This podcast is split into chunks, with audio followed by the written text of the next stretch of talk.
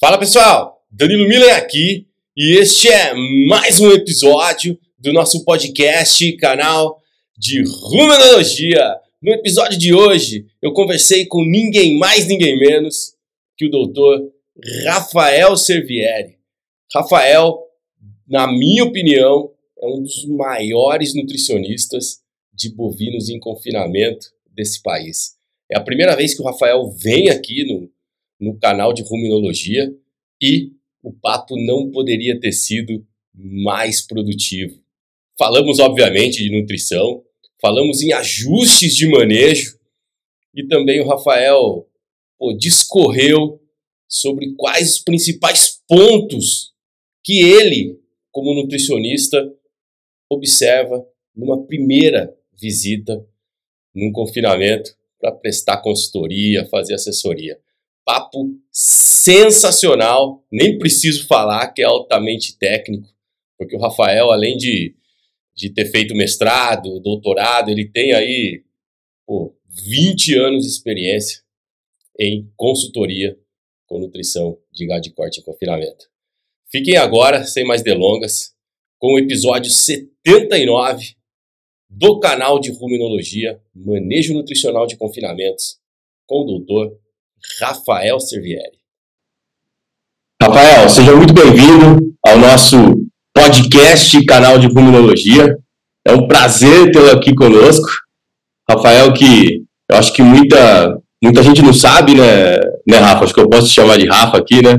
É, que a gente teve aí uma formação é, muito parecida na pós-graduação, né, já que tivemos o mesmo, o mesmo orientador, né, o grande professor Mara Rigoni, né? Então, saímos da mesma escola, né, apesar de apesar de termos traçado caminhos diferentes aí depois do depois da titulação, né, no, no, no doutorado, mas é a primeira vez que você vem aqui no, no canal de Ruminologia.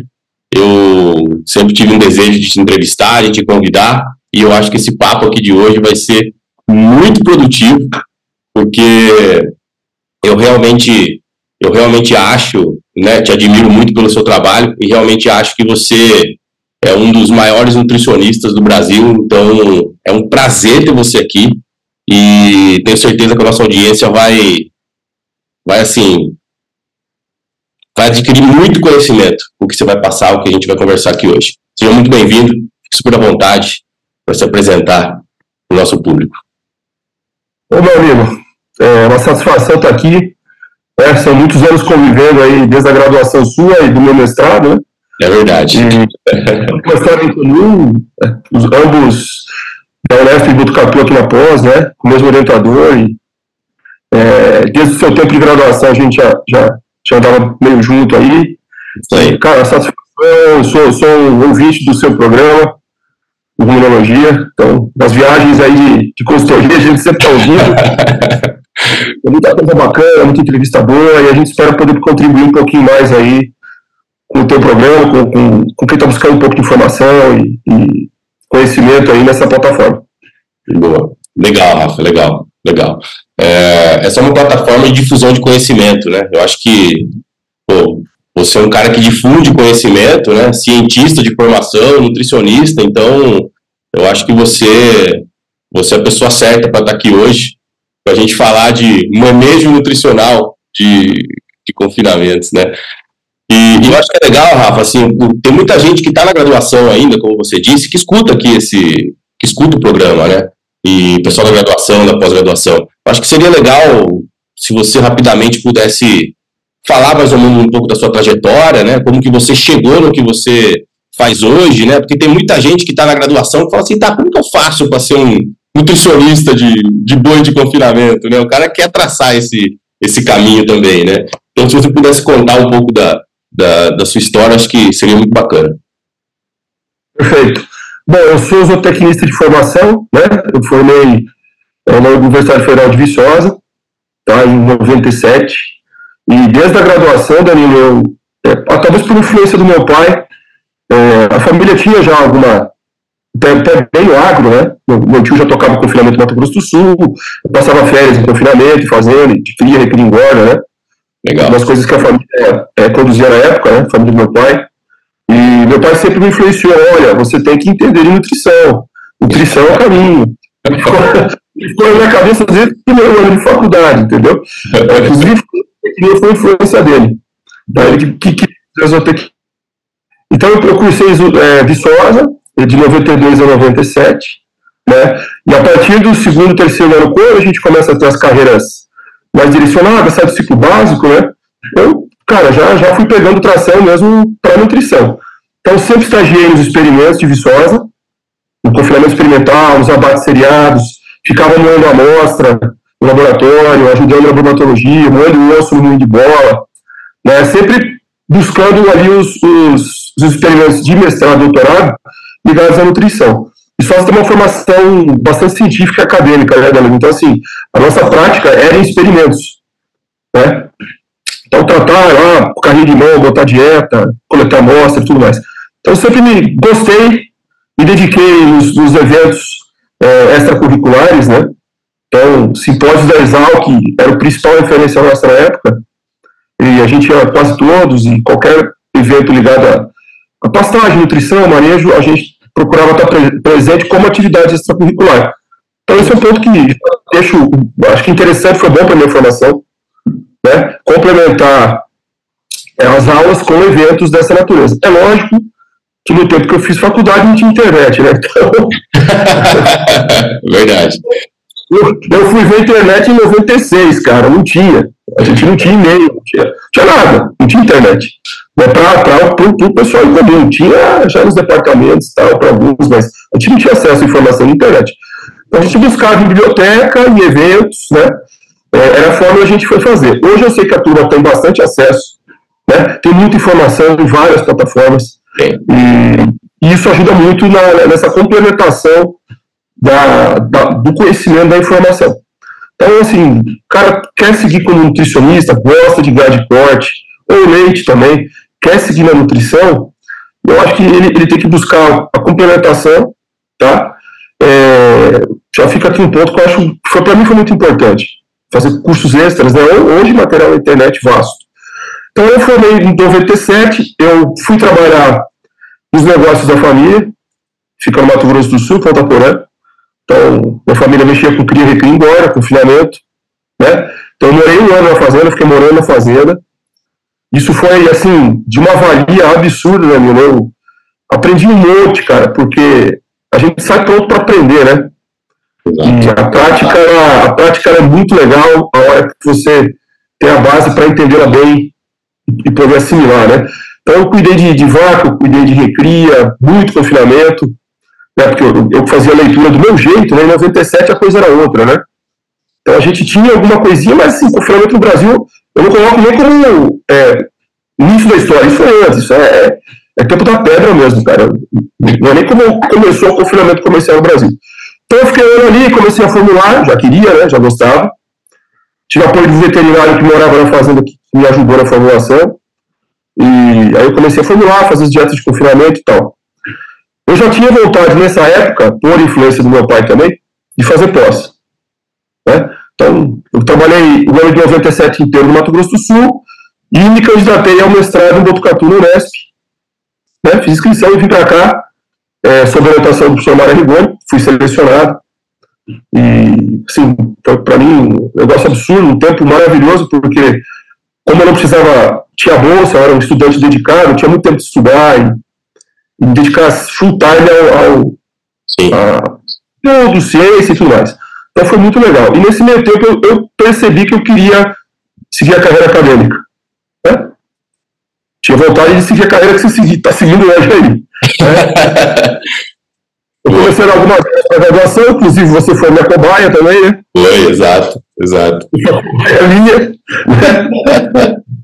20 anos mais jovem, né? Nós dois, né? E aí eu, eu desenvolvi um gosto muito grande, tanto pela pesquisa como pela por lecionar, né? Por, por ensinar, por estar dando aula. E, ó, vou fazer doutorado, cara. Vou, vou, vou seguir esse caminho, é o que eu gostei. E assim eu, eu me candidatei de novo, né? Eu fiz um, um tempo na Exalc, eu passei na Exalc e voltei para Botucatu, doutorado. Tá? Por uma série de questões, não vem o caso, mas eu acabei voltando para Botucatu e tocando meu doutorado no projeto temático da FAPESP sob orientação do professor Mário Rigoni de novo. Né? É, e aí, isso já é 2000, de 98 a 2000 eu fiz mestrado, 2000 a 2003 eu concluí o doutorado. Nesse caminho aí de doutorado, eu comecei aqui e ali com consultoria. Apareceu um trabalhinho aqui, apareceu um trabalhinho ali e eu fui pegando gosto. Né? Fui pegando gosto, pegando gosto. É, momento não foi muito bom para concurso. Naquela época eu, eu não, não, me despertei muito, ou não apareceram muitas oportunidades. Botucatu também não teve, uma escola que eu gostaria de ter ficado. Né? Eu acabei enveredando para esse lado. Passei um ano só com consultoria, ano. O começo é difícil, né? O começo é muito difícil. E na sequência, eu, eu em 2004, eu tive convite para lecionar numa universidade particular, que é São Marcos, em São Paulo né, curso de zootecnia. Infelizmente, ela não existe mais, esse curso na universidade. Mas eu lecionei por quatro anos lá, durante três dias por semana. Então, eu dividi entre docência particular, né, particular e consultoria. Então, eu dava consultoria de é, quinta, sexta, sábado, ou quinta, sexta, sábado, domingo, às vezes eu emendava, quando eu ia para o norte, Mato Grosso, e dava aula. Então, isso foi um período muito bom. Eu, eu pude ter uma base dando aula e crescer a consultoria com certo segurança, né? E daí a coisa foi desmembrando, né? Eu fui conhecendo, a gente vai conhecendo gente, vai fazendo network, já conheci algumas pessoas bacanas. O trabalho de lá para cá só cresceu. Né? Então, a gente fundou a Nutribif, eu tenho um sócio que é o Joca, né? muita gente conhece o Joca, meu sócio. Nós fundamos a Nutribif em 2006, que é a empresa que eu tenho, né? É, então, lá se vão muitos anos de, de Nutribif, mas eu dou consultoria desde 2001, né? Então, são 22 anos de consultoria. Tá? É, então a formação foi essa. Eu, eu te falo o seguinte: é, o lado acadêmico, indo para a pós-graduação, principalmente talvez o mestrado, me ajudou muito a, a consolidar muitos pontos e o que, o que, eu consigo fazer hoje.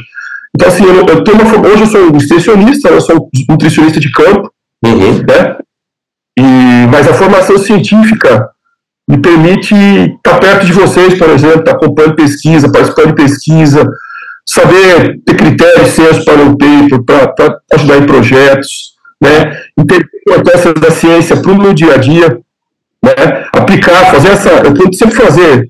Já participei de bancas, né, que você foi Sim. orientador, e você sempre chamou para fazer esse, esse bate-volta, né, essa interface entre campo e o que a pesquisa está fazendo, a aplicabilidade. Então, eu gosto muito de fazer isso. Né? Tenho podido participar em bancas, que você me convidou algumas vezes, é, projetos é, em, em, confinamentos particulares hoje de pesquisa. Então, isso me trouxe muita coisa. Né? Eu até nisso falei, pô, por que será que eu fiz pós? Essa, eu acho que foi bom, muito bom para mim, de muita valia. Né? E, e o conselho que eu dou para a turma que quer seguir a carreira, é, cara, além de se dedicar ao estudo, ao conhecimento teórico, né, procure fazer estágio na área, né, Dani? termina, vai, vai, vai trabalhar em confinamento, vê se é isso que você quer, né, ou pode ser na área de suplementação também, a demanda é um pouco menor para nutricionista, mas ela cresceu muito, tá? Então, dedique, é, e um ponto que eu, sempre falo, acho que você já ouviu falar em alguma aula tal, é conheça os alimentos, estude muitos alimentos, muito, estude muitos alimentos, é o mais importante, cara, tá? A gente tem que conhecer muito bem o que a gente está trabalhando, é, porque programas de formulação existem alguns, é, você vai formular, né? o programa não vai formular para você, é o seu conhecimento, a sua experiência e seu talento que vão as diretas, que é o ponto inicial, né, A gente começa formulando, né? É o, é o ponto zero nosso, né? É o, é o, ponto de partida é a formulação. Sim. Só que isso é parte do processo. É, e que eu mais hoje me dedico a acompanhar a execução dessas dietas, né? Então, a gente vai para o manejo, vai para as fazendas aí, continua indo firme, tá? É uma vida de constante contato com, com os clientes, com as, fazendas, porque o confinamento não para, né? É domingo, é sábado, é feriado, é hoje o ano inteiro. Ainda bem, o confinamento hoje é uma indústria que roda o ano inteiro, ele não é sazonal. Sim. E é uma vida de dedicação e meio atenção constante, porque o confinamento é curto, a gente precisa dar resposta rápida para o confinador, para o cliente, então você tem que estar, estar muito atento as operações. Então, assim, vai ter essa dedicação constante para mexer com, nutrição de confinamento, conhecer muito bem os alimentos, tá? estagiar na área, né? É, depois vai trabalhar na área. Eu sugiro que quem quer ser consultor, diferente do que eu fiz, talvez por uma sorte, eu, eu não fiquei no confinamento um tempo que eu acho que a pessoa tem que ficar, que são três, quatro anos pelo menos, conhecendo as rotinas, né? Para depois querer seguir uma carreira aí de nutricionista numa empresa, ou uma carreira solo. Tá? Então, é, se dedique, estude, conheça os alimentos, pratique, trabalhe no confinamento um tempo, é, que eu acho que aí faz uma, uma base boa para você seguir a carreira de nutricionista. Joia. Perfeito, Rafa, perfeito. Eu tava, enquanto você estava falando, eu estava lembrando aqui, né, da época que a gente conviveu como contemporâneos, né, em Botucatu, você lá mestrado, em doutorado e eu na graduação, né, só para a gente colocar numa cronologia, né, eu fiz graduação em 2001 e 2005. E aí, nessa época, bem na época que o Rafael estava lá em Botucatu na pós-graduação e eu na graduação, a gente fundou o Nutrir, né, que era que na época grupo de estudo, hoje é a empresa júnior lá, né, com o professor Mara Rigoni coordena até hoje. E, e aí a gente inventou na época de fazer um curso de formulação, lembra? Assim, não, vamos fazer um evento do Nutri, vai ser um curso de formulação e avaliação de dietas. Vamos usar o quê? O Cornell. Aí quem que era o professor do curso? Rafael. Lembrando, Danilo.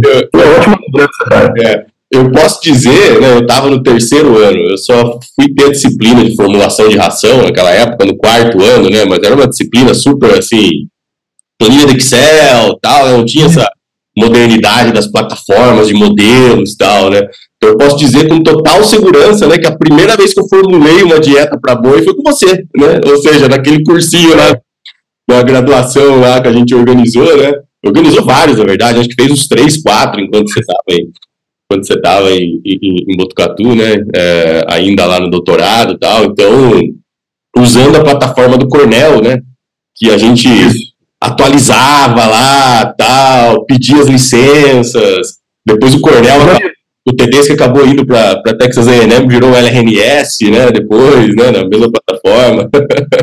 E que nesses cursos iniciais, você vai lembrar, era em DOS ainda, a gente trabalhava em DOS. Em DOS, exato, era em DOS, exato. É, era em DOS, cara. É, era em dose, então... Eu nem sabia o que é isso hoje. Mas era ambiente Windows, né? Era, era, era DOS, cara, tecla de atalho, né? Exato, exato. Então, então eu acho que isso, né, né, né Rafa, também você ensinar uma plataforma, né, eu, eu, sinto isso na pele hoje, mas você ter passado por essa experiência de, pô, modelo novinho lá no Cornell, tinha acabado de ser lançado, você tem que estudar para você ensinar para os outros, eu acho que é a melhor forma de você mesmo aprender, né? Você estudar o negócio e ensinar para os outros, né? Então, né, fala assim, pô, mestrado, doutorado adianta? Eu falo, cara, se você também né, seguir o que o, o, o, que o que o Rafael acabou de dizer e também adicionar esse fato de você ensinar as pessoas, né, hoje as pessoas têm a oportunidade de fazer estágio de docência, né, hoje é regulamentado na universidade.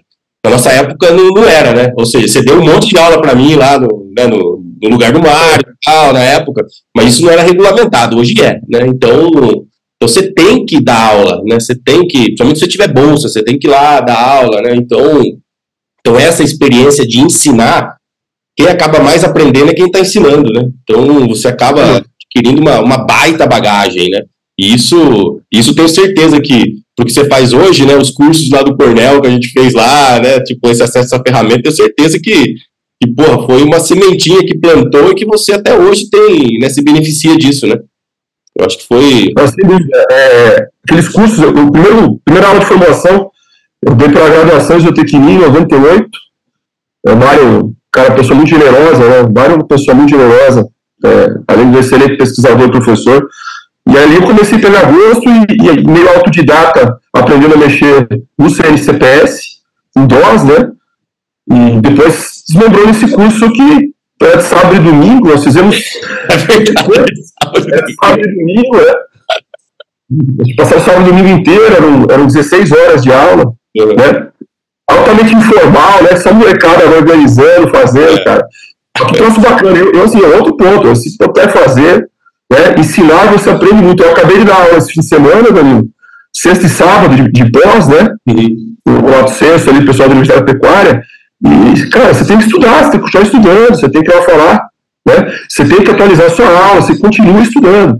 Então, às vezes, por vezes, eu, eu meio cansado de dar aula, mas me motiva muito estudar e estar tá mais atento com os pontos que o dia a dia vai te tirando, né? A gente vai pegando atribuições aí de gestão, você também, administração. Exato, exato. o tempo puro nosso de estudo, principalmente extensionista, ele vai, ele vai diminuindo ali. É. Então é, é algo muito bacana, muito valoroso. E hoje tem várias formas de você desenvolver isso, né? O online está aí, né? Você consegue passar a informação muito mais fácil. É. Então é um ponto bem legal que você tocou isso aí, viu? É, legal, legal. Até, a, até para a gente se manter, né, é, conectado com as coisas, né, né, Rafa? A oportunidade que a gente teve também no, no, evento do Coan, né, que ele convidou a gente lá para palestrar, tal, também é um desafio, porque você estuda, né, é um evento que tinha mais de mil pessoas, né, então a responsabilidade é muito alta, né, de você passar uma informação de qualidade, né, então, e, e isso também, você ter sempre esse desafio colocado na mesa que Assim, você faz tempo para estudar, né? Você fala assim, cara, não tenho tempo, você arranja um, você cava um tempo ali para você para você estudar, é. se dedicar, né? E, e, e, sempre tem que estar tá assim, né? Porque senão a gente é.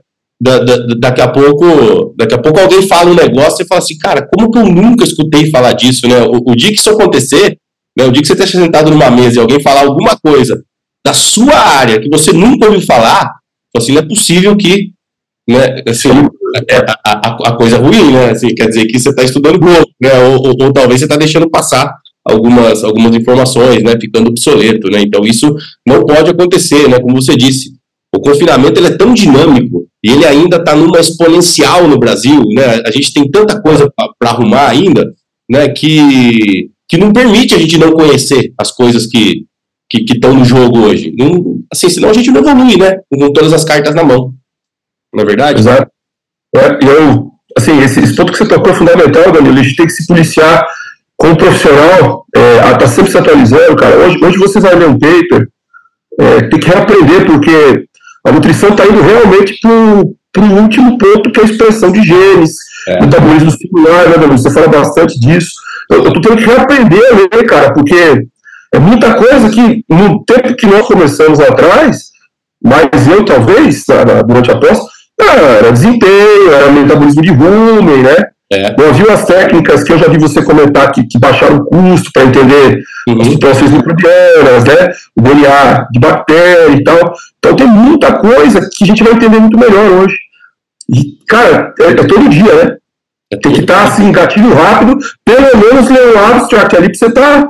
Não ter que ser pego de surpresa, né? Exato, exato. Constante atualização. Eu tô, eu tô aprendendo, cara, a ler trabalho mesmo, mesmo do lado de cá, viu, Rafa, eu, eu, não tenho tempo de falar assim, pô, tá lendo cinco papers por semana, cara, depois de um tempo você vai fazendo leitura assim, pô, pegou um paper, já sabe a metodologia, porque é mais ou menos parecido que você já faz, meu, tabela, abstract, vê todas as tabelas, conclusão, cara, em 15 minutos você extrai toda a informação do, daquele paper lá, e, porra, né, vamos para outro, né, assim, senão você não se mantém atualizado. O volume de informação que é gerada hoje, você chega lá, eu recebo é. notificação de publicação de paper, todo dia. Se você for parar para ler tudo, não trabalha mais. Tá, uma leitura dinâmica, né, Danilo? Exato. Uma leitura dinâmica, cara. E, lógico, você tem uma habilidade incrível, né, de fazer isso aí. Eu, eu consigo ler bem também. Eu me dedico mais às revisões, né? A ler com mais calma os reviews, aí as coisas que saem. Exato, exato.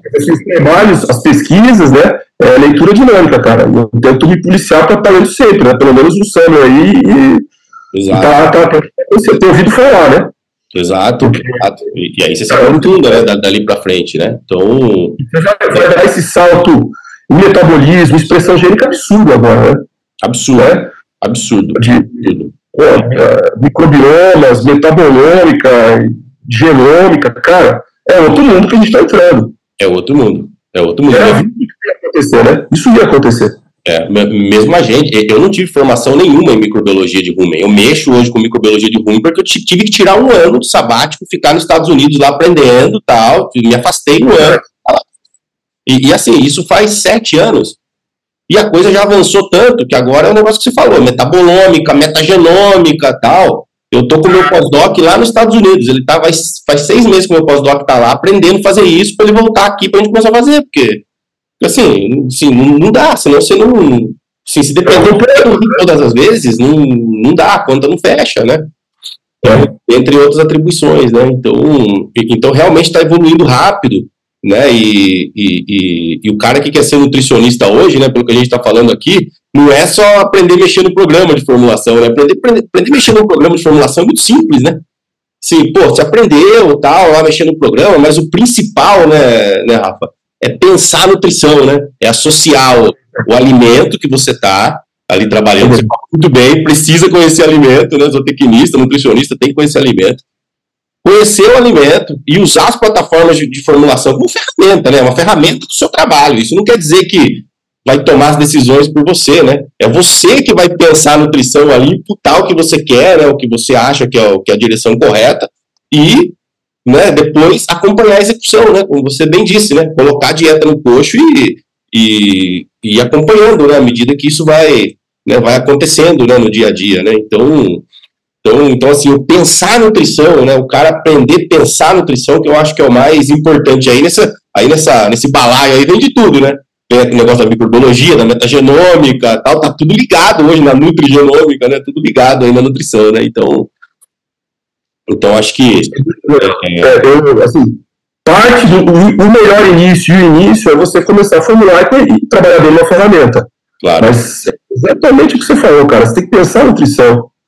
Você tem que pensar na nutrição, você tem que imaginar aquela dieta, você tem que imaginar o rumen. Como é que é aquela fazenda, cara? Que risco eu posso assumir? Como é que é o manejo dos caras? que pacote de aditivo eu posso eleger, como é que é a leitura de coxo. Então, assim, você tem que entrar no contexto da fazenda, isso vai, vai direcionar a sua formulação também. Exato. Não tenho dúvida. Vai direcionar a sua formulação. E, e além disso, hoje, é, eu tento pensar cada vez mais no pós-rumen, né? A gente está com uma preocupação grande em pós-rumen, tanto no processo ainda digestivo, quanto a pós-absorção, né, Danilo? Então, cara, eu vou, vou botar aqui isso aqui, eu vou mexer em tal parte, eu vou chegar no intestino, então, está se tornando muito mais complexo é, esse nosso entendimento da nutrição e onde a gente pode ligar, desligar ou melhorar os processos, né? É, então, vai aumentar a nossa, nossa demanda por conhecimento. É, não que a gente vai conseguir manipular com facilidade tudo, mas nós temos que saber que se a gente cutucar aqui, mexe lá, né? É, exato, perfeito. Perfeito. É, perfeito. Eu estou aprendendo, na minha formação novo, né, Danilo? É, de, de, a questão do intestino, de sexo, você tem falado isso bastante também, uhum. Né, tem analisado, tem avaliado, é, a parte de metabolismo intermediário e celular, cara, a gente, assim, eu estou encantado nessa área, mas tem muita coisa para aprender, né? Puta, é uma, é, é uma área, assim, totalmente obscura ainda, eu já estou fazendo isso há algum tempo, cara, a gente tem dificuldade, principalmente coleta, né, não dá para canular o bicho no, né, hoje não dá mais para canular o bicho no duodeno, no seco, né, a gente canula no rumo e olha lá ainda, né, os comitês de ética estão muito em cima. Então, assim, pô, você só consegue fazer uma boa coleta quando você abate o animal, aí você abate, aí vai lá no frigorífico coletar, o frigorífico não é o melhor lugar de coleta, contamina, porque é muito sujo, né, então, assim, a, a, a gente está aprendendo também a trabalhar nesse mundo e tem muito pouca coisa, assim, realmente de estudo randomizado, porque é difícil coletar hoje, né, esse, esse tipo de amostra, né? Então, então assim, a gente também luta contra isso, né? Muitas vezes, e, e o aprendizado acaba sendo mais lento, exatamente por essa, por, por, essa limitação, mas, mas o avanço que se deu nos últimos 10 anos, né, em termos de intestino de ruminante, uma coisa que a gente nem falava, né? Quando a gente estava na graduação, a gente aprendia assim, ah, o intestino ruminante. Ah, é ínfimo lá o que acontece. O negócio mais importante é o rumen. Beleza, show de bola. E a gente não ligava, só que o negócio está tão alta performance hoje, né, no negócio do confinamento, que qualquer coisinha que você ganhar no intestino já, já é significativo pro, pro lucro, né, pra margem, né, do, da operação, né, então, então a gente realmente, você está certíssimo, né, a gente tem que continuar olhando para isso e vai evoluir muito, né, vai evoluir muito. Se a gente, eu falo o seguinte, né, Rafa, se a gente não conhece nem toda a microbiota que está no rumen, imagina a microbiota que está no seco, no, no, no governo, nada, não conhecemos assim, praticamente nada. Nada, nada, nada. É, o caminho totalmente aberto aí e é. ter muito aprendizado né? Exato, exato. E aí, Rafa, entrando nesse, né, né, né, nessa questão dos, dos, dos confinamentos, né, é, ligando né, a parte de do pensar nutrição com o que acontece na operação, o que, que você, como, como nutricionista, né, como extensionista, considera como os pontos mais importantes. Quando você chega no confinamento, na primeira visita, você acabou de, né, de, de, de acertar lá que, né, com determinada operação, você vai começar a atender eles. Aí você vai lá na primeira visita. O que você considera como os pontos mais importantes para você verificar, né, principalmente no manejo, para você depois, obviamente, como você bem disse, né, formular sua dieta ou, ou mensurar até até que ponto você pode ir com aquela dieta né, em termos de energia, pacote de aditivo? O que você acha que são os pontos mais importantes nesse, nesse cenário? Esse é um ótimo ponto, Daniel. Inclusive, passei por esse. A gente constantemente passa por isso, mesmo com bastante tempo de, de estrada. Passei por isso recentemente, né? Então, você conhecer a situação é, você te ajuda demais na formulação, né? É, então, assim, se é uma primeira visita, um cliente que eu estou abrindo, um cliente novo, eu tenho dois, duas frentes de, de, de, posicionamento e ataque, vamos dizer assim. Primeiro é conhecer a estrutura, então, como é que é a casa do sujeito. Então, eu vou olhar, a primeira coisa que me preocupa muito é água. Origem da água, reservatório de água, dimensionamento, bebedouros. Porque, cara, a água é o primeiro, o primeiro ingrediente mais importante, né, Danilo? Não tem. É, é, é coisa assim, básica do zero então, se você tem confinamento com problemas de água, você vai ter problema o tempo inteiro. É só água de poço, é de córrego, é de represa, você faz análise de água, como é que é a vazão. Então, eu estou muito nessa questão de água. Na primeira, depois a gente já conhece, ok. Mas na primeira visita eu vou então na estrutura, vou em água, tá? Eu vou conhecer o maquinário, a fábrica do sujeito, como é que é o fluxo dele de trabalho, se o vagão está apertado, está bem dimensionado, Tá? Se, ele, se ele consegue tratar os animais no horário hábil correto. Né? Porque isso tudo é estrutural. Né? A dieta vem depois, isso tudo é estrutural. Se o cara tem um problema estrutural, nós temos que atacar esse problema primeiro. Porque tudo que você fizer de manejo vai sofrer consequência da estrutura dele. Certo? Então eu vou lá, conheço a estrutura de fábrica, os blocos, o moinho, que moinho que é, como é que está esse moinho, qual que é o rendimento. Né? É, o vagão está dimensionado, está adequado, trata no tempo bom a estrutura de currais de confinamento, né? acesso a coxo, bebedouro, metro quadrado por cabeça, centímetro de coxo e bebedouro por animal, é, limpo e seco, como é que é a declividade, como é que é o layout do confinamento. Tudo isso interfere em desempenho, amigo. A gente acabou de, de fazer um. Acho, acho que até mostrei lá no, no curso, viu? Né, o pessoal, inclusive, de Jabuticabal, a influência do layout e desempenho, cara. E são fatores não nutricionais que nos pegam. Exato. Né? No dia a dia e no, no, no, no, médio e longo prazo também. Então, na primeira visita, eu olho muito essa questão estrutural. Ok? Muito. É, tem duas recomendações, aí é conhecido já o que é adequado e não, né? Os horários, tudo. E depois, assim, conhecer da onde vem esse animal. Qual que é o histórico? Você é um doitel, você é um comprador de boi magro sem recria, você faz recria 100% dos animais, é uma parte. Então, qual que é o histórico nutricional médio dos seus animais, né?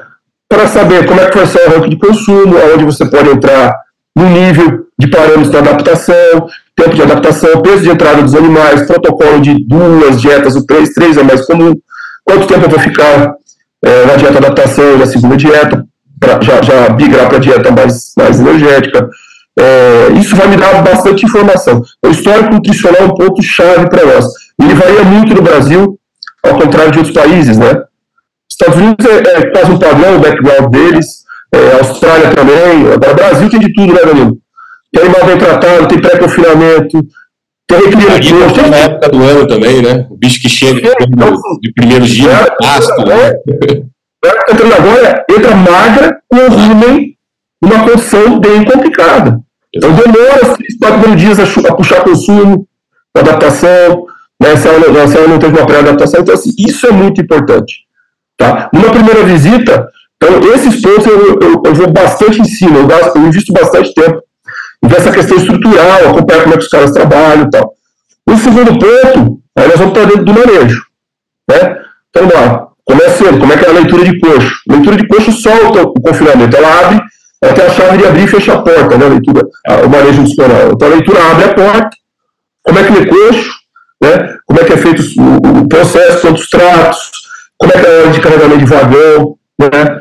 É, que tipo de indicadores eles já mensuram, se eles acompanham a eficiência de carregamento, eficiência de distribuição, se eles têm software para gerenciar o trato, né? se tem automação ou não, é, horários dos tratos, porcentagem de distribuição, entendo todo um dia a dia de um dia de rotina dos caras. Né? Que avaliações que eles fazem, né? frequência de lavagem de bebedouro, se eles têm peneira da Penn State para checar algumas informações de fibra, se eles têm a de milho, é, as pessoas que são envolvidas ali, como é que funciona é, como é que são essas pessoas, né, o supervisor, o chão de fábrica. Né? Então, assim, como é que é a rotina, como é que os caras trabalham? Eu vou ficando quieto, eu vou observando, eu vou coletando informação. Tá? Esse é um processo que leva um dia, dois. Né? Tá? Vocês fazem a rotina de análise de alimento, coleta e envio, não tem. Então, eu só vou contemplando esses pontos principais aí e rodando confinamento, observando os animais, comportamento, como é que estão as fezes, tá? como é que está a limpeza de bebedouro, se eles limpam o esterco da baia. Né? Então, tudo a gente vai olhando. Coletando informação, coletando, para depois, no segundo momento, você, ó, vamos elencar aqui quais são as prioridades, né? Eu acredito que isso, isso, isso esteja bom, a gente precisa evoluir nesses, nesses pontos, a leitura de post está assim, está assado, né? É, então aí a gente vai para as determinações e para os, os apontamentos da, da linha de trabalho nossa, tá? Aí outro ponto que, lógico, vai acompanhar e vai ser o inicial, que insumos você tem, né? Quais são as matérias-primas, principalmente forragem, porque via de regra o sujeito produz, né, Danilo? Então, Sim. Como é que é, como é, que é essa, essa forragem dele? Ele tem área própria, que ficou forragem que é, como é que está processado, tem análise, não tem. Que aí é, é, o, é o ponto básico da dieta, né? Para a gente regular aí depois o nível de energia e segurança dessas, dessas dietas. E aí a gente vai discutir os insumos, podemos inserir mais insumo, como é que está isso, né? é adequado, é processamento do grão, como é que é, é úmido, é seco, é só moído fino, há a possibilidade de evoluir para o processamento úmido, que é muito bem-vindo, né? Então aí a gente vai dando os pontos para avançar no processo. Mas o basicão, cara, é entender a estrutura do sujeito e a rotina dele daquele dia. Né? E depois você vai descobrindo. Peso de entrada, qual que é a meta dele de abate. É um programa, é, é uma operação que, que preza a qualidade de carne não, tem remuneração não. Isso muda alguns pontos, além importantes para nós de ajuste de dieta ou de protocolo tecnológico. Ou é uma commodity só, boa China né, que você tem que botar o mínimo de gordura e ter desempenho máximo. Então, tudo isso a gente pauta é, nesse primeiro momento e, e, e, vários desses pontos nas visitas de rotina, que é a checagem de manejo. Né? Então, você entrou, já está rodando suas dietas, aí você vai para as rotinas e vai tentando implementar as mudanças estruturais que sejam necessárias. Né? Ao, ao, ao tempo e à capacidade de caixa de cada operação. Beleza, beleza, perfeito. Perfeito, ou seja, fazer um levantamento zootécnico, né, inicial, né, antes de fazer qualquer recomendação nutricional, né, verificar todos esses pontos para saber aonde que, né, até quanto você, até quando ou até qual ponto você pode ir, né, nesse primeiro momento, realmente que você quer evoluir a operação, né, consequentemente, né, com, com a evolução do. Sem dúvida, sem dúvida. Eu acho, viu, Rafa, dois, dois pontos, né, antigamente a gente não tinha a disponibilidade de laboratórios privados para analisar alimento igual a gente tem hoje.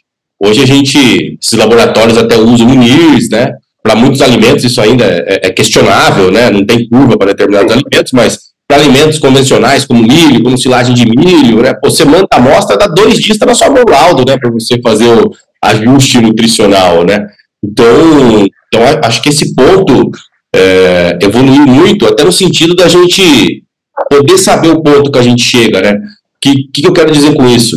Muitas vezes você faz todo esse levantamento estrutural que você, que você comentou, e você chega à conclusão que lá na nutrição, você não pode fazer uma dieta com 45%, com 50% de amido, porque senão vai dar negócio.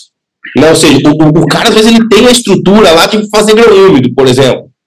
Só que o manejo do processo não está legal. Ou seja, para aquele cara ele não vai poder chegar numa quantidade muito alta de amido, porque senão a coisa, né, a coisa vai desandar, né? Eu tenho, eu tenho visitado algumas operações de confinamento em que na hora que o cara começa a fazer grão úmido, a coisa desanda.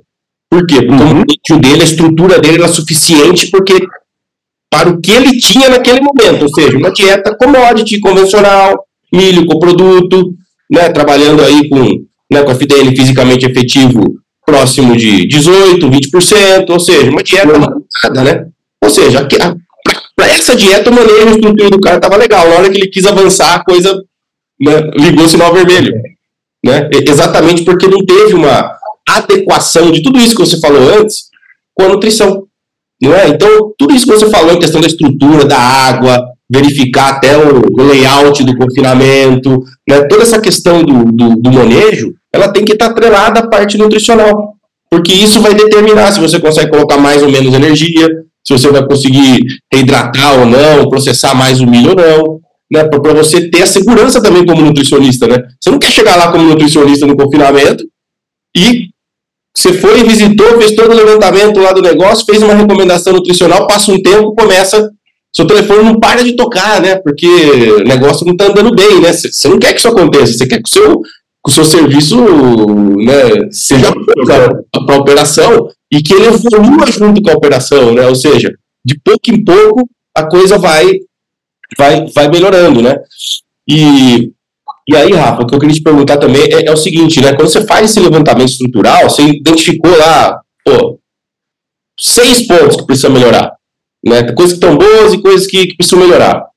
Dessas seis coisas, como que é o seu racional de, de, de executar essas seis coisas que precisam melhorar? Você ataca uma coisa de cada vez, ou se o cara tiver condição, você fala assim, tá, resolve essas duas coisas para mim primeiro, vamos deixar essas quatro aqui né, na manga. Daqui a pouco a gente, daqui a pouco a gente volta nelas, né? Você, você ataca todas de uma vez só, você escolhe algumas por ordem de prioridade, enquanto o cara não resolver aquilo ali, você não passa para a próxima.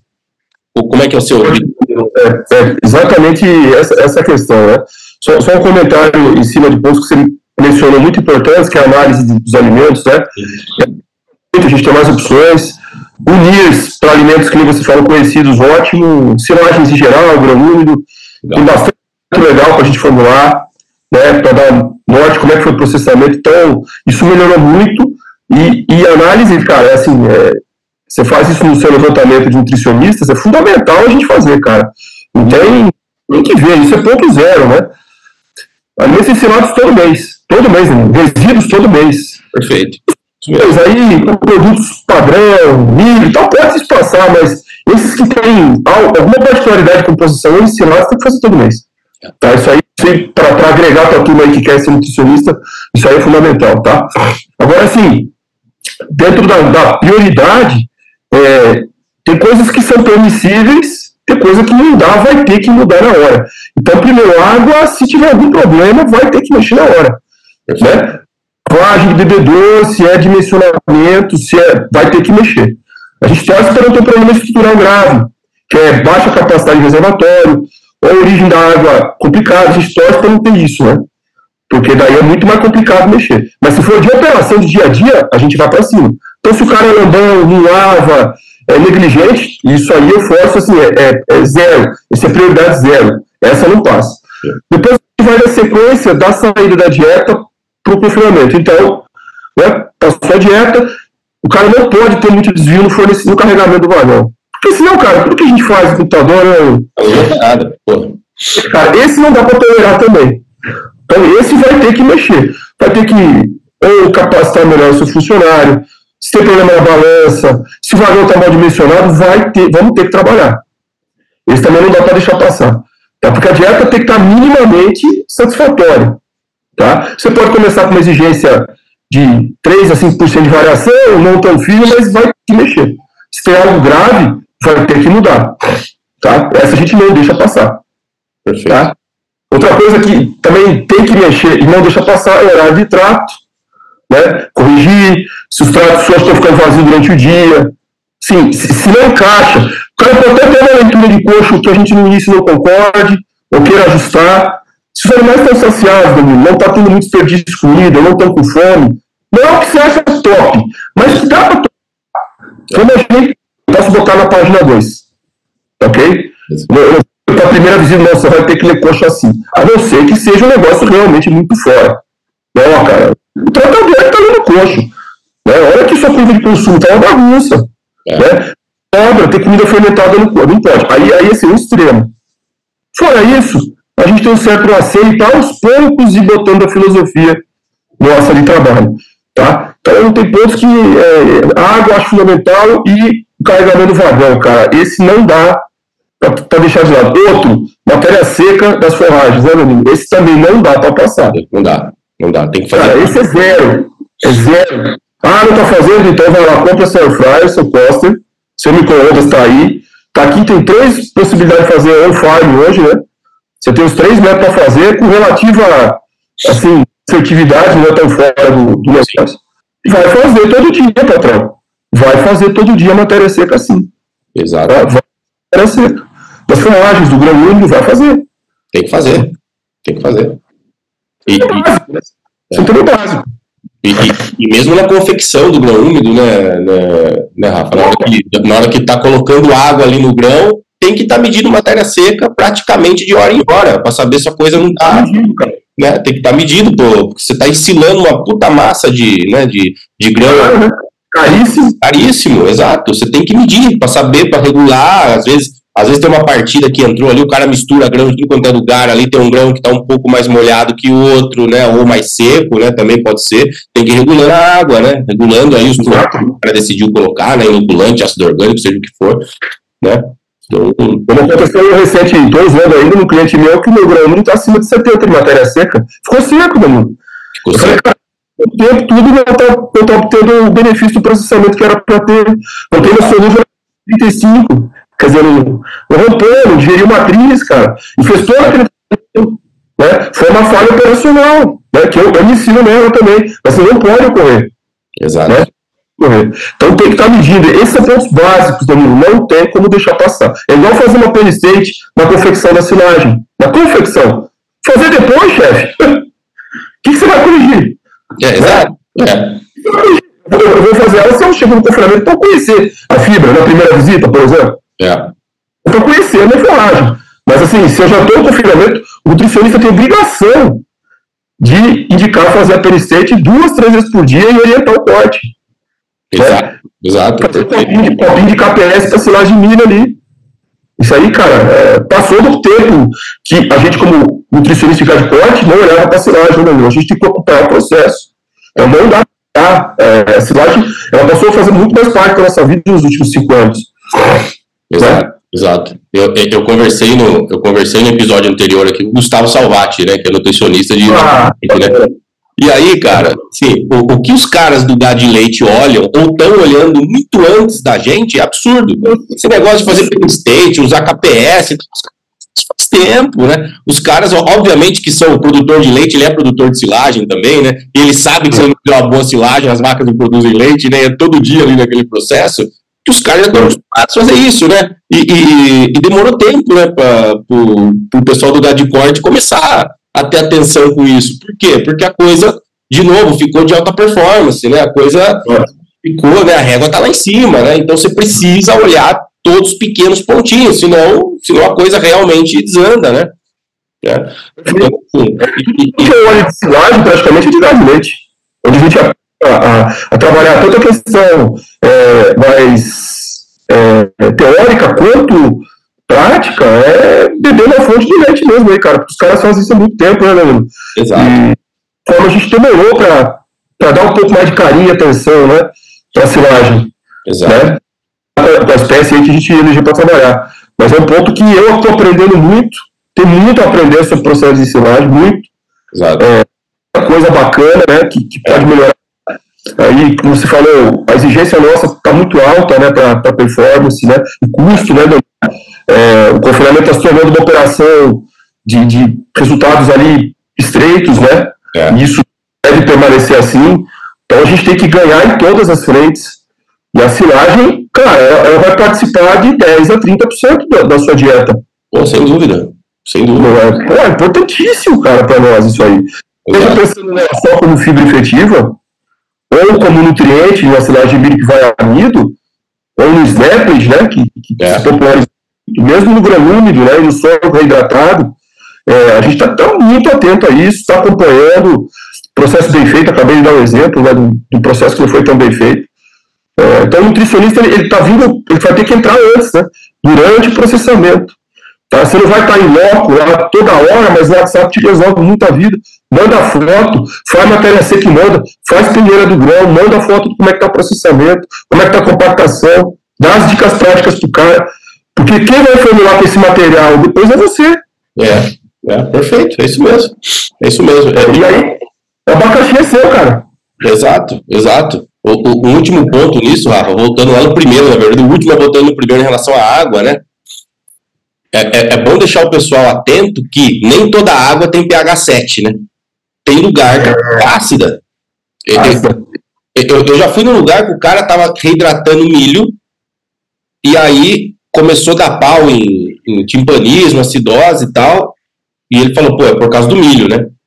Mas daí na hora que foi investigar, falou assim, vamos olhar a água, vamos medir o pH da água, 5,9, o pH da água, a água de poço, 5,9.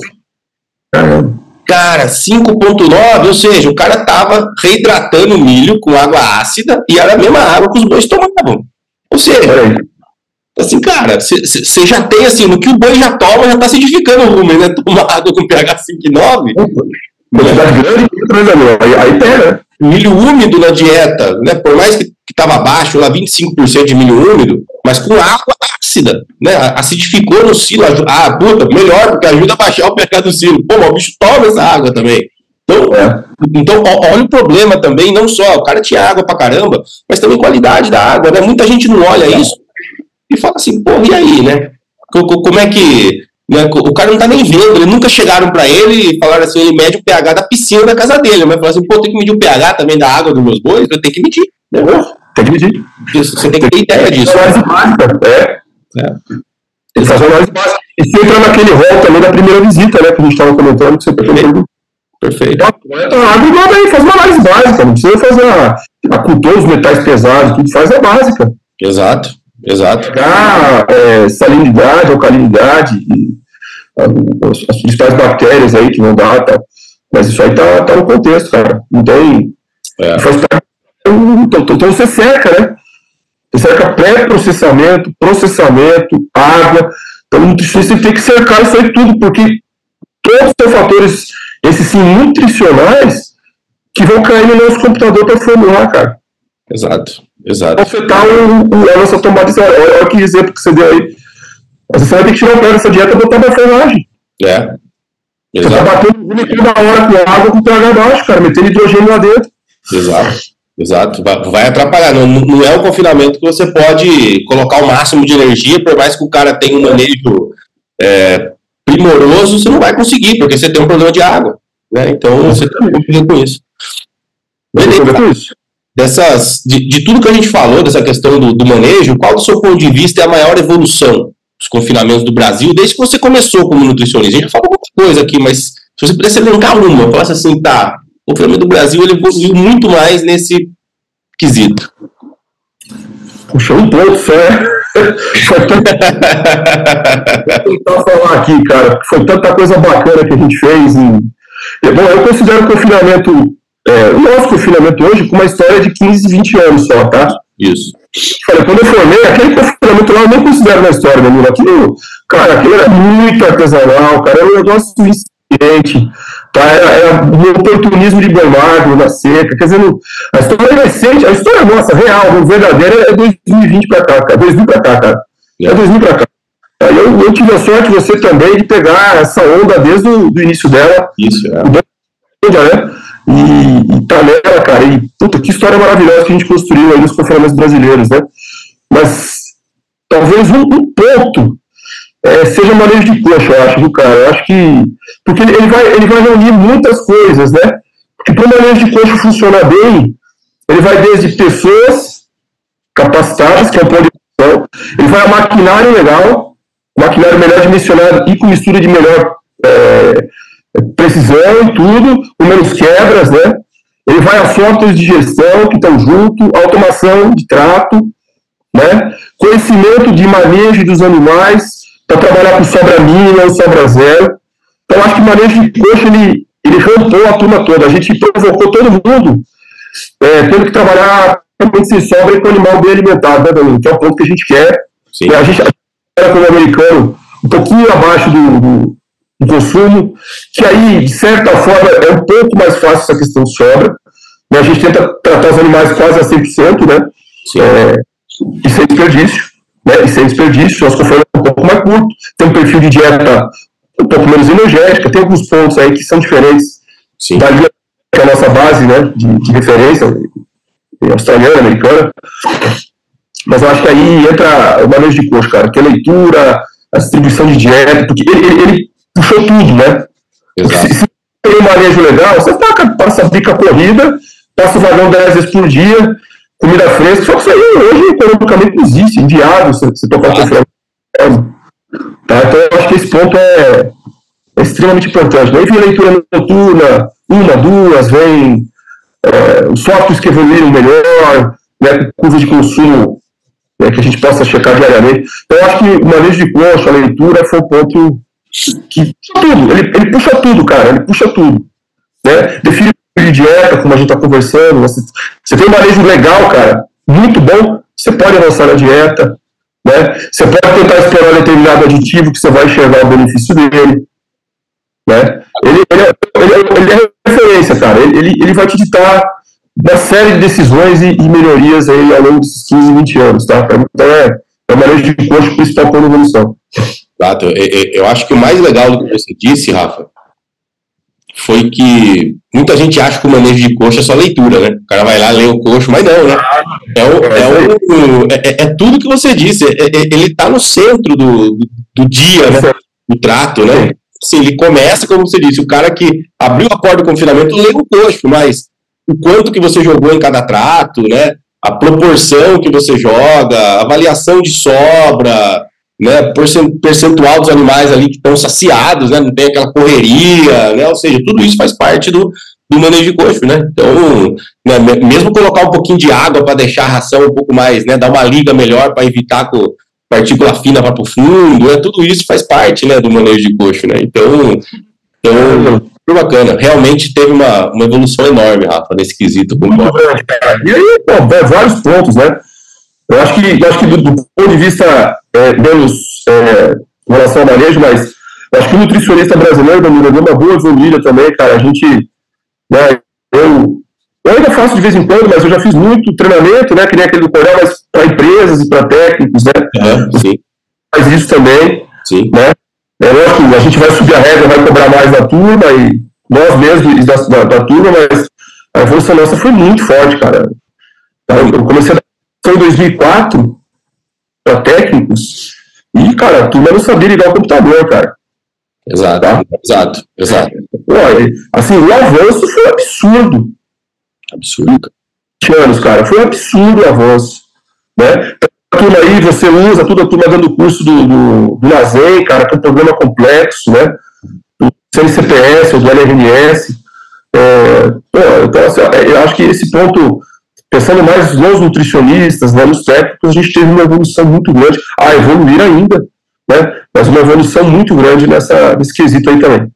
Sem dúvida, sem dúvida. Recurso humano, recurso humano para quem está surfando nessa onda do, do, confinamento, né, como a gente está desde o início, né, e mesmo para quem entrou depois, cara, os caras já perceberam que o, jogo é de régua alta. Então, e, e, então não dá para entrar né? Não dá para fazer uma volta de aquecimento, já tem que entrar acelerando tudo. Né? O, o, os caras sabem que para sentar numa mesa para discutir nutrição de, de, de, boi de confinamento tem muitas nuances, é muito complexo o negócio. Você tem que estar tá informado, e não só de nutrição, mas do mercado também, o que está acontecendo e tal. Então, então, assim, eu também fico surpreso, às vezes, com, com a qualidade técnica né, de, de muito nutricionista, principalmente nutricionista novo. Você vê que o cara começou ali faz dois, três anos e e, e, e o cara já está ali, né? Já está discutindo com você né, no mesmo nível, né? Então, então isso também eu concordo, acho que é bacana. Uma outra coisa que evoluiu também, viu, viu, Rafa, assim, vamos dizer, da parte mais estrutural,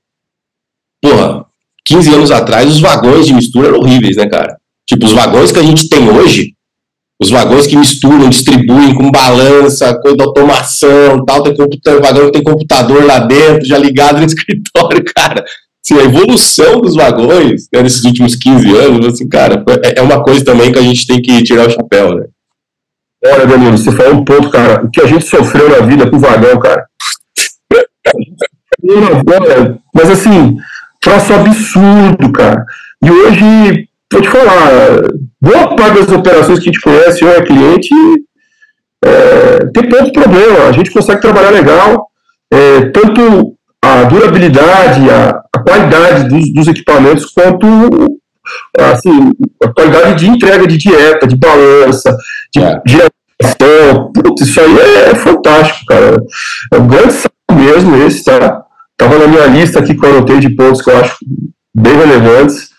né? Tanto a parte de, de software de gestão quanto é, de maquinário, pô, tremendo, salto tremendo, cara. Os caras perceberam que o dinamismo e a exigência aumentou muito, então precisa entregar coisa boa. Né? Precisa ser confiável, robusta, que seja confiável. Exato. Exato. Ponto esse também. É um ótimo ponto. Boa.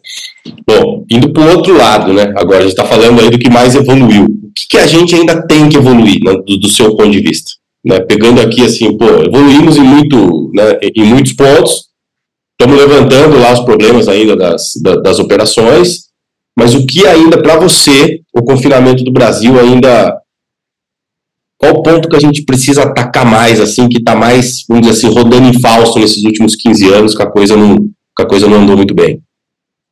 Ó, eu, eu acho assim, vai evoluir muito, fazendo primeiro, só uma introdução aí, é a parte de tecnologia, como qualquer área, né? então, é, se busca muito isso, então, aí, câmeras, drones, inteligência artificial, não vamos, não vamos fugir disso, né, Daniel? Vai, vai, vai pegar, cara, vai chegar.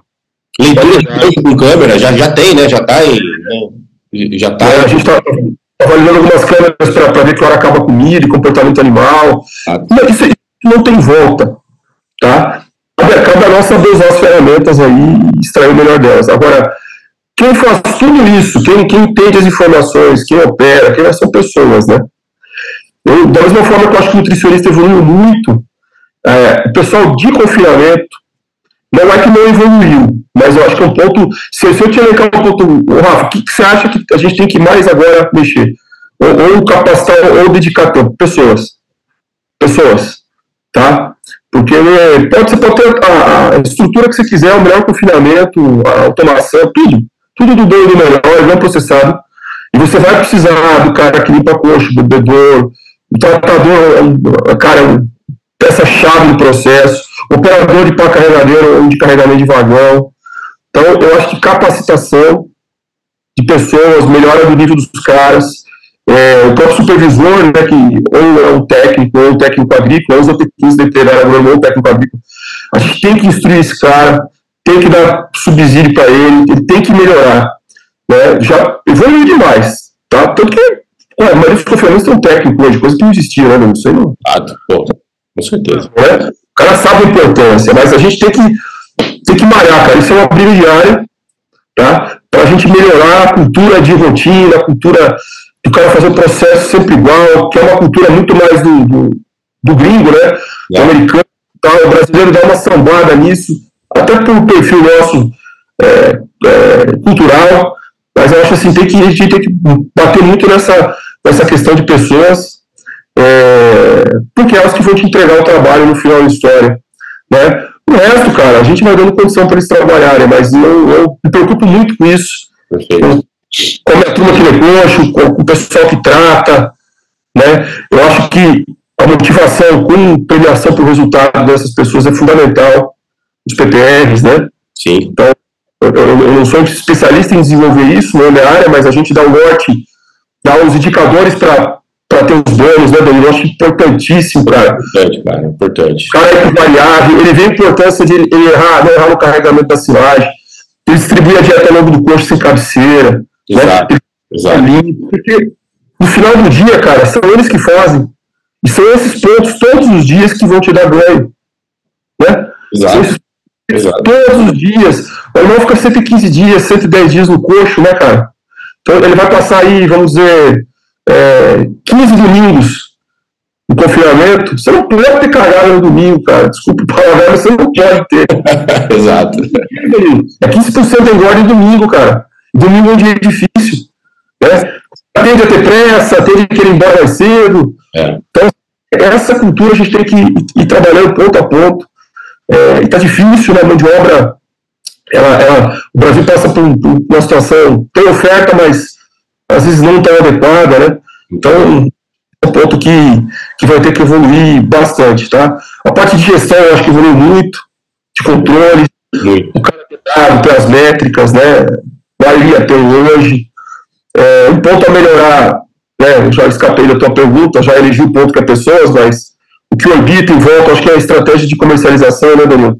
Claro. É, cara fazer uma trava, fazer uma put, fazer um seguro, Sim. e aí opções, garantir pelo menos a roupa marca dele com margem, Exato. deixar a produzida, é, entendeu? Ter um pouco mais de proteção. Esses dois anos foi uma surra na turma, né? Uma surra. Não, e, e esse ano, então, do, de, de Nossa senhora. Ah, sim, porra. Mas se foi em China com vaca louca de novo, né? Fevereiro, março. É. Com drama. Agosto parece que despencou, foi um agosto negro, né, cara? Foi o mês. porra. É. Pior margem que eu, que eu comprei há 20 anos na história, foi o pior mês ali. Tá? Todo mundo foi por então, é, e esse ponto a gente precisa dar uma olhada, né?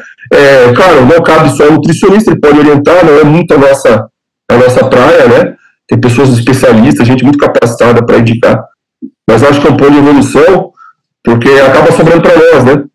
Se a conta tá a nutrição tem que começar a resolver mais problema do que realmente ela precisa.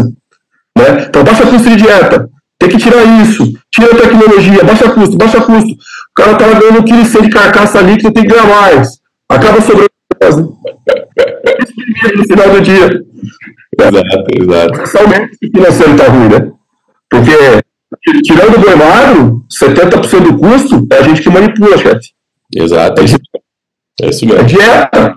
Tá? São milhões na nossa mão como nutricionista. São milhões na nossa mão como nutricionista. Nós vamos determinar como é que o cara vai aplicar aqui. O que comprar, o que comprar. Tá? E, e, a gente também, né, né, Rafa, às vezes numa mudança certeira, né, que se faz, né, de, de, dieta, você considera aí 20 mil bois do coxo, que não é incomum no Brasil hoje, né, 20 mil bois do coxo, tal, considerando dois giros aí, sem ser muito otimista, mas dois giros do ano, 20 mil, 40 mil bois. Você faz um ajustinho lá, você economiza 3 milhões pro cara fácil, num negócio de dieta, um negocinho para baixo, para cima ali, 3 milhões. Sim. Só na dieta. E, e tô sendo conservador no meu ponto de vista aí, bem assim. Tô sendo é, entendeu? Mas, é. Estamos valorizando o nosso trabalho aqui, mas é verdade, o fato é esse. É, exato. Exato. Então, então, é muito, é muito capital imobilizado numa coisa só, né? Então, então realmente a gente, a, a gente consegue fazer um movimento, assim, quase um movimento de xadrez na operação, que, que, cara, no final do dia, você, se o cara amarrar isso com trava de boi, com esse tipo de coisa, cara, assim, o cara passa de ter prejuízo até um baita lucro, né? Assim, num ano ruim, né? Então. Não tem a menor dúvida. Isso aí, é, você falou um negócio importante, uma palavra-chave ali de tudo isso, né? Imobilizado, né, cara? O cara tá com, tá com dinheiro parado lá, né? Se for uma análise mais financista aí, comendo juro, né? Exato. Né? Ou seja, você tá com um passivo lá, né, cara? Você tem que transformar ele em ativo, né? Exato. Transformação. Tá? E não do jeito que tá hoje, né, Rafa? É mais fácil o cara pegar, elimina tudo, coloca o dinheiro no banco e vive de juro, né? Assim, se, se o cara tá pau atrás de pau, é, margem curta em cima de margem curta, vai esquentar a cabeça, fala, quanto vale, né, aquela conta, assim, quanto vale meu estresse, né, esquentar a cabeça com isso, né? Sem dúvida, cara. Bom, né, assim, é, o cara faz uma conta e fala assim, puto, ganharia muito mais se o dinheiro estivesse no banco. Então, porra, né, é, é, o nosso serviço também, né, faz parte da nossa extensão aí como como nutricionista, manter esse cara no campo, né? Parece meio filosófico, mas é assim, porra. O cara que produz comida para o mundo, cara, ele tem que continuar nessa produção. Faz parte do nosso serviço também essa parte social, né? Você tem que fazer o cara, né? Ele tá feliz com a operação dele, né? Ele tá, obviamente, tendo lucro. Tem ano que é ruim, tem ano que é bom, beleza, mas no longo prazo o cara ganhou muito mais do que se tivesse deixado dinheiro no banco. Então, fora. É, é, é isso, é por aí. É por aí, é por aí, mas é fato, cara. No final da história, é menino. Exato. No final da história, cara, é o cara ter sucesso financeiro. Você falou bem, é, é, a história do, do processo, do, do, do, negócio, ela é um filme, então tem anos bons e anos ruins, né? Então, você tem que analisar um período de 5, 6 anos para você entender como é que o cara tá. Exato. Né? 2021, o pessoal ganhou muito dinheiro com o confinamento. Sim. 20, muito ruim. Entendeu? Mas é a história, é a média. A gente tem que manter esse cara ativo e ajudar ele a ter saúde financeira. E você falou um negócio legal, a gostar do negócio, né, cara? A, a ser resiliente, né, cara? A estar com uma operação que sinto orgulho de trabalhar, não como prejuízo, pô, e tá engolindo bem a boeda, tá tendo desempenho legal, né? Exato. Porque senão, pô, bicho, aí é, fica mais complicado a situação dele, né? Exato. Eu acho legal esse ponto aí. Bem bacana. Então, é isso aí. Exato. Rafa, sensacional, sensacional. Puta, bate-papo leve, super técnico. Tenho certeza que, que vai ser é, fundamental para nossa audiência, né, de ter essa, esse contato com a sua experiência, né, com, com todo o seu conhecimento. É, eu já falo desde já que, né, como eu falei no início, que eu sou seu fã, admiro muito o seu trabalho, tenho certeza que você vai arrecadar aí muitos fãs aí pelo depois desse, desse episódio. Agradeço demais pelo seu tempo, pela presença e como que as pessoas podem te encontrar nessa pessoa que, puta, gostei demais do Rafael, quero quero entrar em contato com ele para qualquer coisa, para consultoria, para treinamento, palestra, como que as pessoas acham o Rafael Servieri aí nas redes sociais, né, ou nos seus contatos? Danilo, é, primeiro, obrigado, cara. Eu vou, eu vou, passar o contato aí. Eu, não sou um cara muito de, de rede social, você sabe disso. eu vou colocar aqui, ó, o que você falar, eu coloco aqui na descrição. Eu tenho o LinkedIn, né, que é Rafael Servieri, então o pessoal tá? E, que é o nutribif73, arroba gmail.com, tá? É o que eu tenho de, de contato aí. Né? LinkedIn, e-mail já tá ótimo. tá ótimo, tá bom. E eu fico à disposição e te agradecer demais a oportunidade de passar aí o dia falando de nutrição com você aqui, cara. Bate-papo gostoso pra caramba. Beleza, né? beleza. Essa, bacana, espero que, se um ou dois pontos aí já, já ajudarem a turma a, a melhorar é, os negócios, o trabalho, né? Ou estudantes nortear melhor a moçada nova, né? Eu acho que esse trabalho que você faz é muito legal, cara, muito jóia de, de extensão do teu conhecimento que é, que é, que é monstro, né? Você é um dos caras da nova geração de maior destaque na nutrição, é um talento, né, cara? Jovem pra caramba aí, publicando, escrevendo livro, né, Danilo? E, e assim, totalmente conhecido no mercado já. Então, assim, é um dos maiores expoentes aí de, da, da nutrição de ruminantes hoje, da nova geração, cara. Você tá na, tá na cabeça do negócio aí mesmo. Então, obrigado, obrigado. Vindo de você é uma satisfação. E você faz, você faz pesquisa que a gente usa no campo, cara. Isso é muito legal. Tá? Para o extensionista, isso é de um valor que você não tem ideia. Né? Todo o trabalho que você fez com adaptação, né? que, você, você produziu aí como uma marca sua, né? orientando a turma, no meio do caminho mudando um pouco as ideias, que é muito legal. É, né?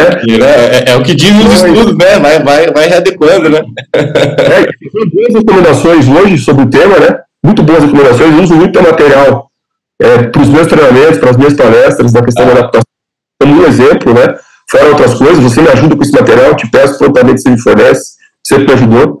Então, cara, bacana, eu estou fazendo um trabalho divulgando ciência, extensão, teoria e prática. Tá? Você, faz, você consegue divulgar quatro. Isso é muito legal. Tá? Porque pô, é bom para todo mundo. Eu, como consultor, é, tá, tá lá no carro, a gente deu 3, 4, 5 horas de estrada e tem ali um canal para ir ouvindo coisa legal, bons, bons, boas entrevistas. Então, muito legal o seu trabalho, cara. E te agradeço demais estar aqui. De novo, passaria o dia batendo papo com você de nutrição, né? A gente gosta pouco, mas olha, né, Gosta, gosta pouco, é, porra. e, dizer, dizer só um ponto que eu, que eu acabei passando, o trabalho do nutricionista hoje, Danilo, nos últimos 10 anos, ele está muito na recria também, tá? A gente ganhou muito espaço em recria, muito espaço, tá? Está entrando também. É. Eu tenho dietas de sequestro de novilhos. É, é, exato. Então, nosso trabalho, assim, abençoadamente, ele, ele cresceu para os outros, é, para e cria, cara. Isso é fantástico. Então, assim, a demanda de trabalho com nutricionista, o nosso trabalho fica importante também para preparar o animal, desde a da vaca, da gestação, do pré-concepção até pós-parto. Né? Então, isso dá, assim, mais vai voltar a trabalhar, cara, porque não é só confinamento, tá? É, a, gente, a gente tem trabalho em todas as frentes. Né? Muito legal, é, é, muito prazeroso também. Sem dúvida. Bacana, Rafa, bacana demais. Porra, a, a, agradeço também pelos seus, pelos seus comentários sobre mim, né? Porra, é, a gente faz mesmo com esse objetivo, né, de usar o dinheiro público para levar informações para a sociedade para o campo, né, para quem faz a diferença no campo, né, esse serviço de extensão, difusão de conhecimento, tem que ser assim, né? Porque a gente usa muito dinheiro público do lado de cá, né? Dinheiro do imposto das pessoas. Então, isso tem que, tem que voltar para a sociedade de alguma forma, né? E impactar de forma direta ou indiretamente as pessoas. Então, que, que bom que você vê dessa forma, né? Então, é, porque realmente, porque realmente o nosso, o nosso trabalho do lado de cá é esse, né? E, e daqui a pouco, né? Já que você, já que você falou um pouco desse, desses trabalhos, né? Daqui a pouco sai um novo levantamento, né? Dos, dos nutricionistas. Né? Então, daqui a pouco aí, né, estamos acabando a coleta de respostas essa semana. Então, daqui, é. daqui a pouco vai estar um novo aí da quinta edição, aí rolando aí, para ver o que, que aconteceu. Né? Esse material que, cara, é um marco, viu, Danilo? É, toda a palestra minha, a aula, desde 2009 aí, você está tá conseguindo construir a história do, do confinamento, né, cara? Você está contando, né? Você está registrando a história do confinamento. É, essa é Muito legal. É divertido demais o material. É muito bom. Beleza, Rafa. Pô, obrigado demais pelo seu tempo. É Prazer demais estar aqui com você. Bacana. Um grande abraço. Um abraço.